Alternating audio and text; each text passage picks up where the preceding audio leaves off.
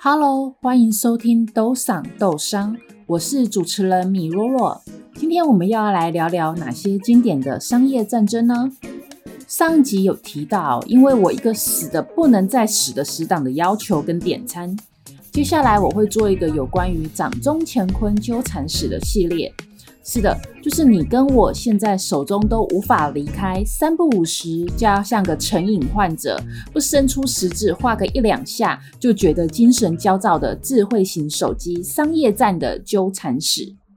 今天是第一集，我们先来聊聊从智慧型手机面世以来大方向的发展历史哦，以及各家品牌的销长状况，以及手机 OS 系统大战。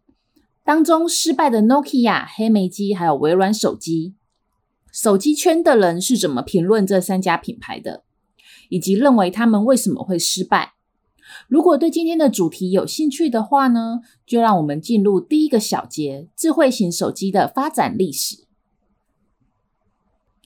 翻开手机发展史，从 Motorola 在一九七四年开发出第一个手机的 sample 后呢，它在一九八四年取得了 FCC 的正式许可商用，人类便进入了手机的时代。当时第一款手机的价格大概是美金四百元。一开始这只手机的充电哦，一个小时只能用三十分钟的通话时间，而且功能就是接听跟拨打电话而已。这只手机的名称是 Dyna-TAC，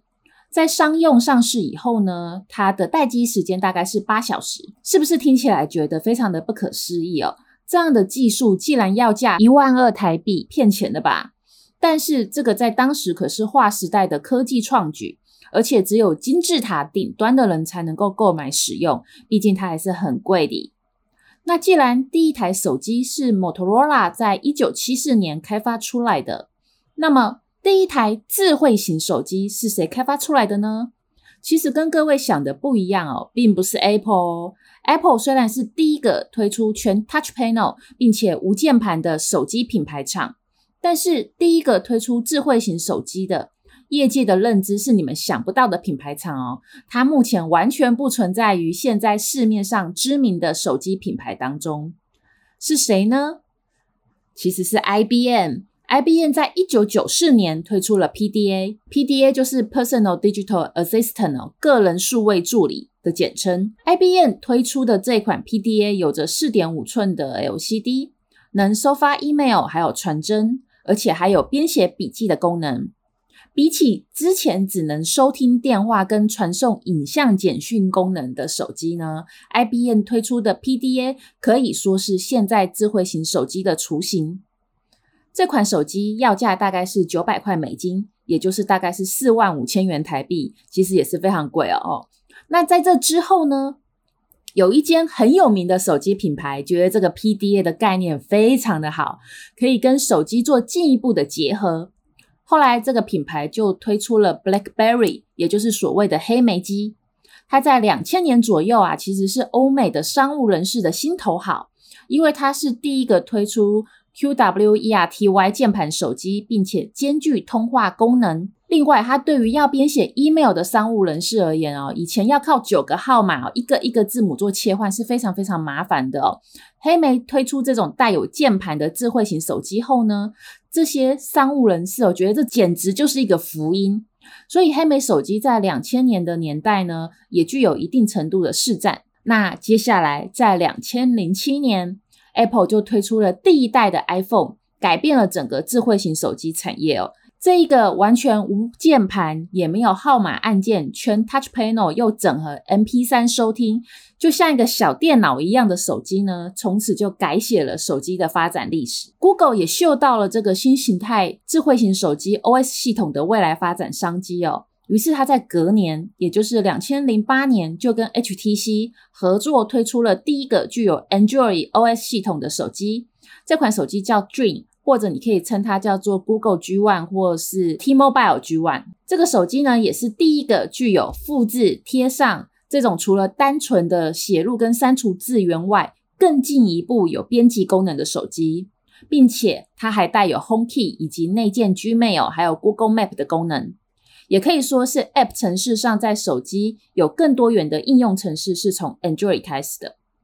之后发生了什么，想必大家也都知道。整个手机产业的发展，就从我们当初单纯拨打电话、发简讯的 Nokia、Motorola，还有 Ericsson 这几个知名的品牌，它就渐渐的消失了，而开始转往智慧型手机，呃，这种全 Touch Panel 的发展就一发不可收拾。OS 的平台系统呢，最后是 iOS 还有 Android 双分天下。手机的功用也越来越多，除了一开始的拨打电话跟发简讯、商务 email 外呢，现在还能够做 Vlog 高解析度的照相、绘图、玩游戏、追剧，还可以当做 GPS 等等等哦。可以说，智慧型手机改变了很多产业的生态，也因为智慧型手机的快速整合功能哦，很多产业也就没落了，像是 GPS。MP3、Walkman，呃，中低阶的相机以及快易通这样子的软体跟手呃商品，它也在短短的十年间被取代掉了。如果我们更进一步的去看整个智慧型手机产业的市占率趋势呢，可以将这个掌中乾坤纠缠史分为几个部分哦。这种划分方式也会是后续这一整个系列的主题。呃，它们分别是第一个。大概从两千年到二零一二年哦，手机系统的 OS 平台战争，刚刚提到最后的结果是 iOS 跟 Android 双分天下。第二个呢，让我们再往前拉回一点点哦，大概是二零一零年到二零一二年，iOS 苹果阵营独占鳌头是没有问题的。在 Android 阵营众家手机品牌当中呢，Samsung 是如何崛起成为 Android 阵营中的第一把交椅？在其他业者的眼中哦，HTC 又是为什么输了这一仗？第三个，从二零一三年后呢，中国品牌就开始崛起了。现在全球的手机市占排名，第一名是 Samsung，第二名是 Apple，第三名后就是小米、OPPO 以及华为哦。华为原本是第三名，但是因为大家都知道，去年它被美国禁晶片，还有以及 Google 不能再做更新以后呢，它的市占就被小米还有 OPPO 瓜分了。不过这些中国厂商，他们各自的崛起的原因是什么呢？而且你知道，其实自称硬体只赚五 percent 的小米，却是所有中国手机品牌当中利润最高的吗？这些主题我会在后续的集数做介绍。接下来我们就来聊聊这一集的主题哦，就是两千年到二零一二年所谓的手机 OS 平台之战，为什么黑莓、Nokia 还有微软的 Windows 系统最后都失败了？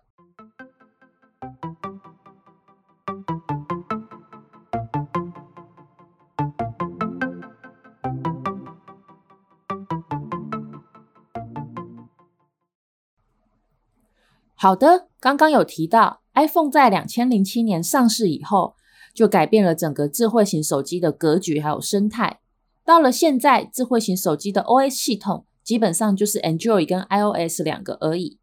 目前 Android 的市占率大概是占了八成到八成五，剩下的就是 iOS，大概占了十五到二十 percent。但是在两千零七年以前呢？哇，那可就精彩了哦！因为几乎每个手机品牌都有自己的 OS 系统。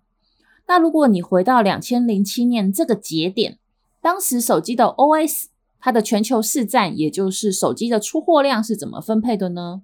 首先，Nokia 的 Symbian 大概占了六成，接下来就是黑莓机的 Ring 大概占了十到十五 percent，Microsoft 的 Windows 系统大概是占了十到十二 percent。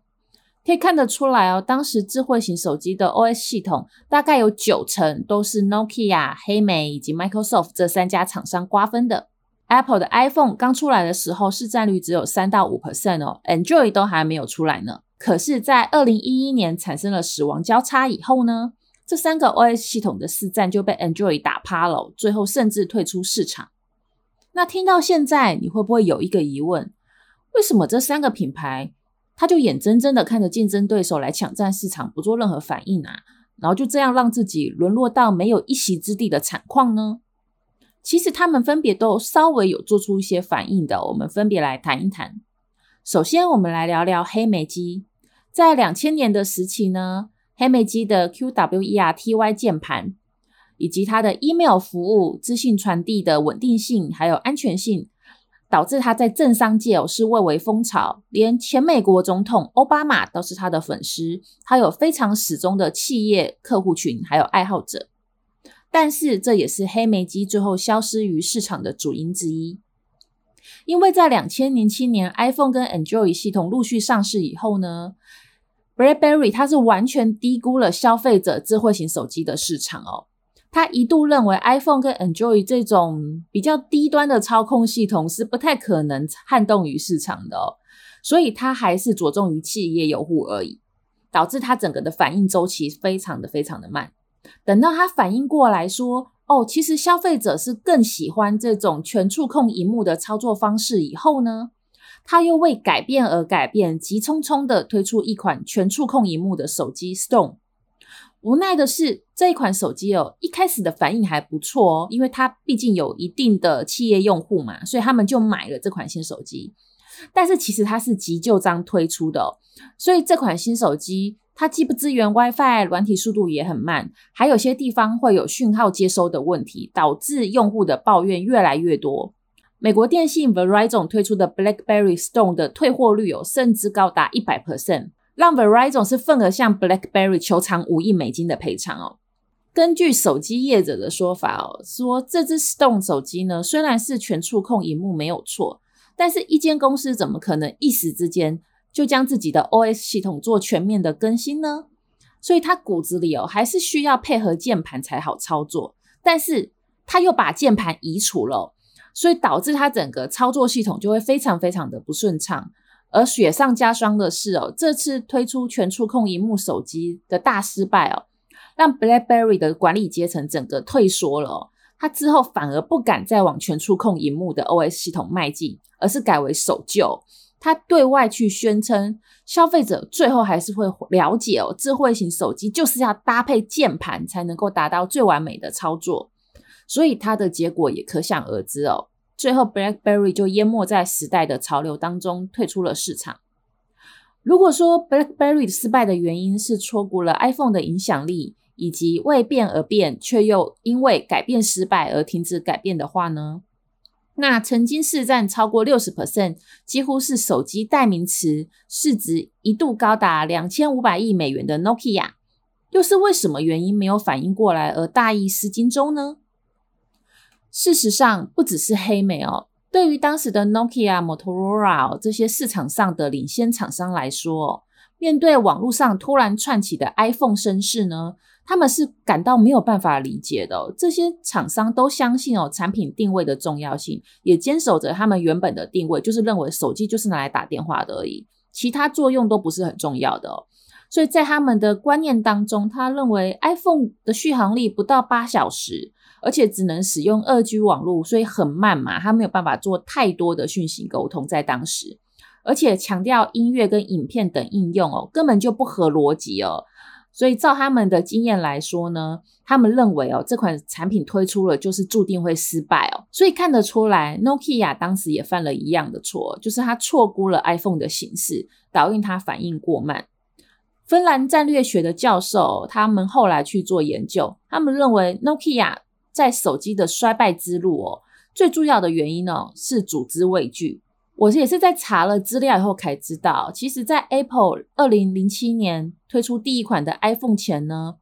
，Nokia 其实有一群工程师在两千零四年，他们就提出了一个新手机的构想哦。这个手机呢会具有联网功能，并且有大型的彩色触控荧幕，还有高解析度的相机。是不是觉得听起来很熟悉？就是现在智慧型手机的样子啊！而且他们还提出搭配手机的另一个疯狂点子哦，就是要支援线上应用程式商店。但是呢，Nokia 的领导团队哦，也就是广受大众尊崇哦，登上杂志封面的那一群人哦，他们却终止了这两项前所未有的创新计划。也就是呃，他们才提出这个新的 idea 以后呢，就胎死腹中。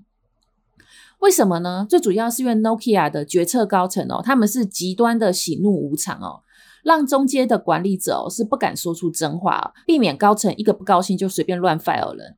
也因为 Nokia 的高层哦，他们是以每季的销售达成率来作为员工的绩效评估，所以中间管理者哦，他们只专注于短期的利益，只要是需要长时间的资源投入专案哦，一律不敢往上提报。所以，这个需要大量资源的破坏型创新手机系统提案呢，就直接被无视了。那么，因为害怕高层管理的反应，所以 Nokia 的中阶管理人呢就变得非常的沉默寡言哦，基本上他们只报喜不报忧，而且只提供掉过滤掉的信息给高层，那高层就被假象蒙蔽了。在恶性的循环下呢，Nokia 也就只能继续守着他那套半智慧的 OS 系统，也就是 Symbian。当 Nokia 决定开发一套全新可以搭配全触控荧幕的 OS 系统 MiGOS 呢，那个时间已经到了二零一一年，而 iOS 当时已经有了始终的用户，Android 系统也开始崭露头角，市场是不等人的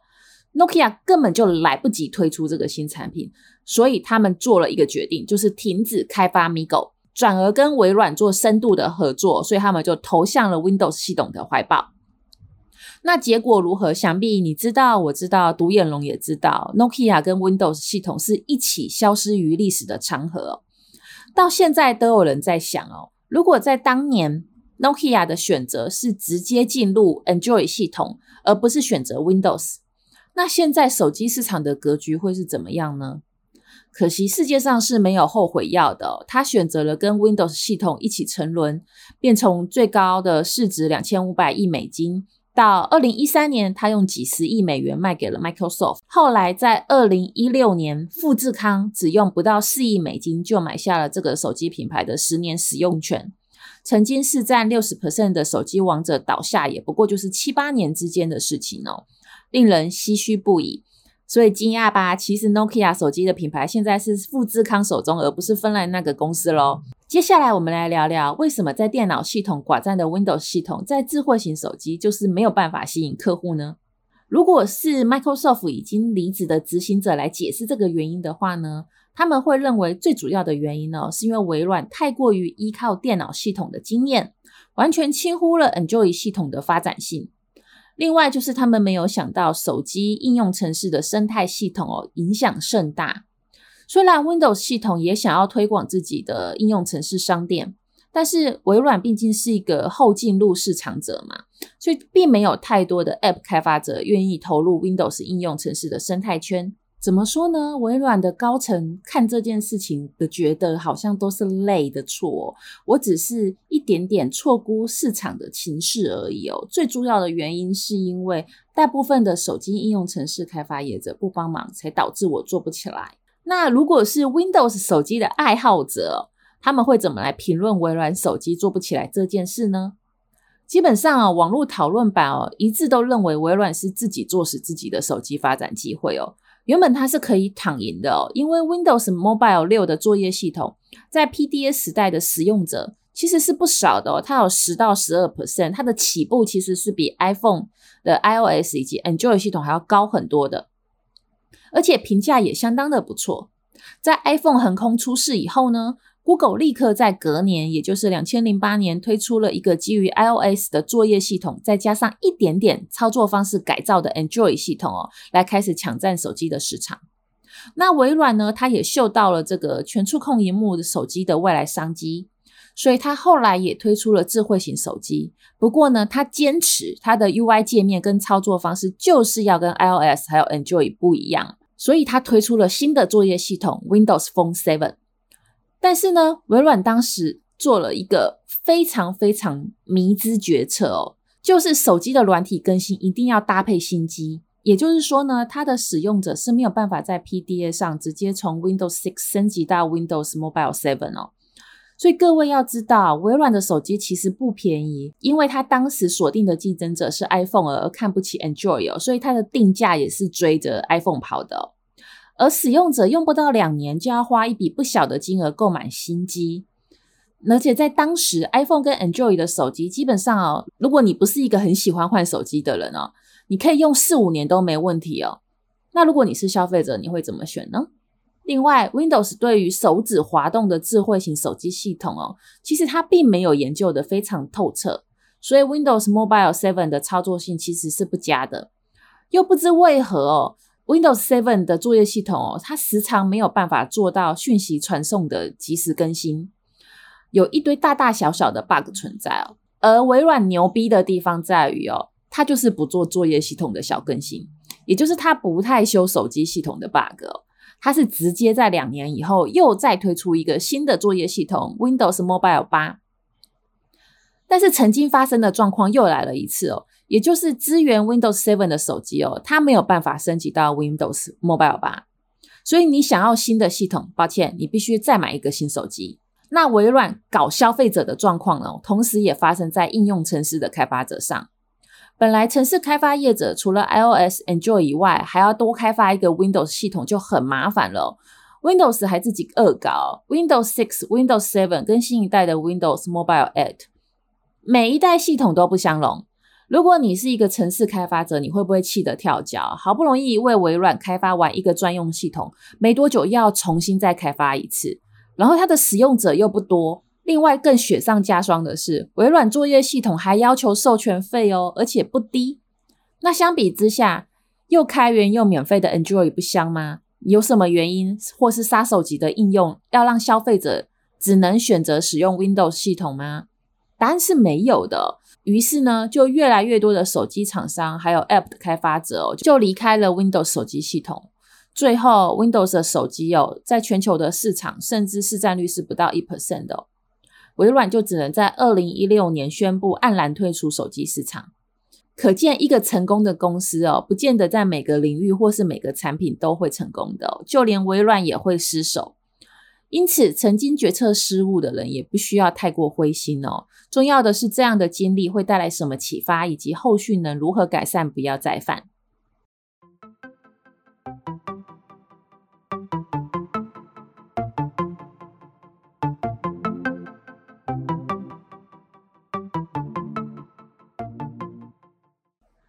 在听完这集智慧型手机作业系统大战后，不知道各位有没有什么想法呢？建议各位可以思考一下，要如何避免组织僵化，以及是否有改善的方式。我另外观察到一件事，就是历史总是惊人的类似，发生过的事情很容易又再度上演。为什么会有这种感叹呢？各位有兴趣的话，可以观察一下正要起飞的电动车作业系统以及自驾车软体平台。现在他们又开始系统平台大战了，而且刚刚听到的手机 OS 厂商基本上都参战喽。无论是 BlackBerry 的 QNX、Apple CarPlay 以及正在开发的自驾车平台，Google Android Auto 以及他在开发的自驾车平台，特斯拉引用开源软体 Linux 开发了自己的控制平台。华为也打算在中国打造出一个自驾车的 OS 平台，让所有中国车厂直接套用。Amazon 跟 Windows 也打算利用自己的云端软体分一杯羹，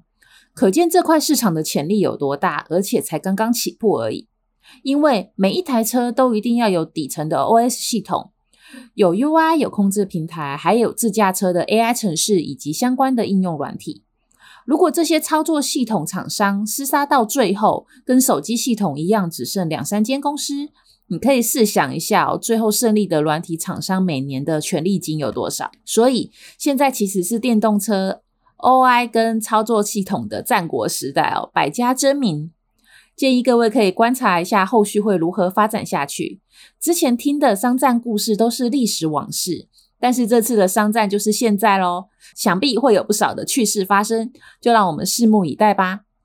那今天的故事就到这里结束。如果各位对于掌中乾坤纠缠史还有兴趣的话，就让我们下集再见，拜拜。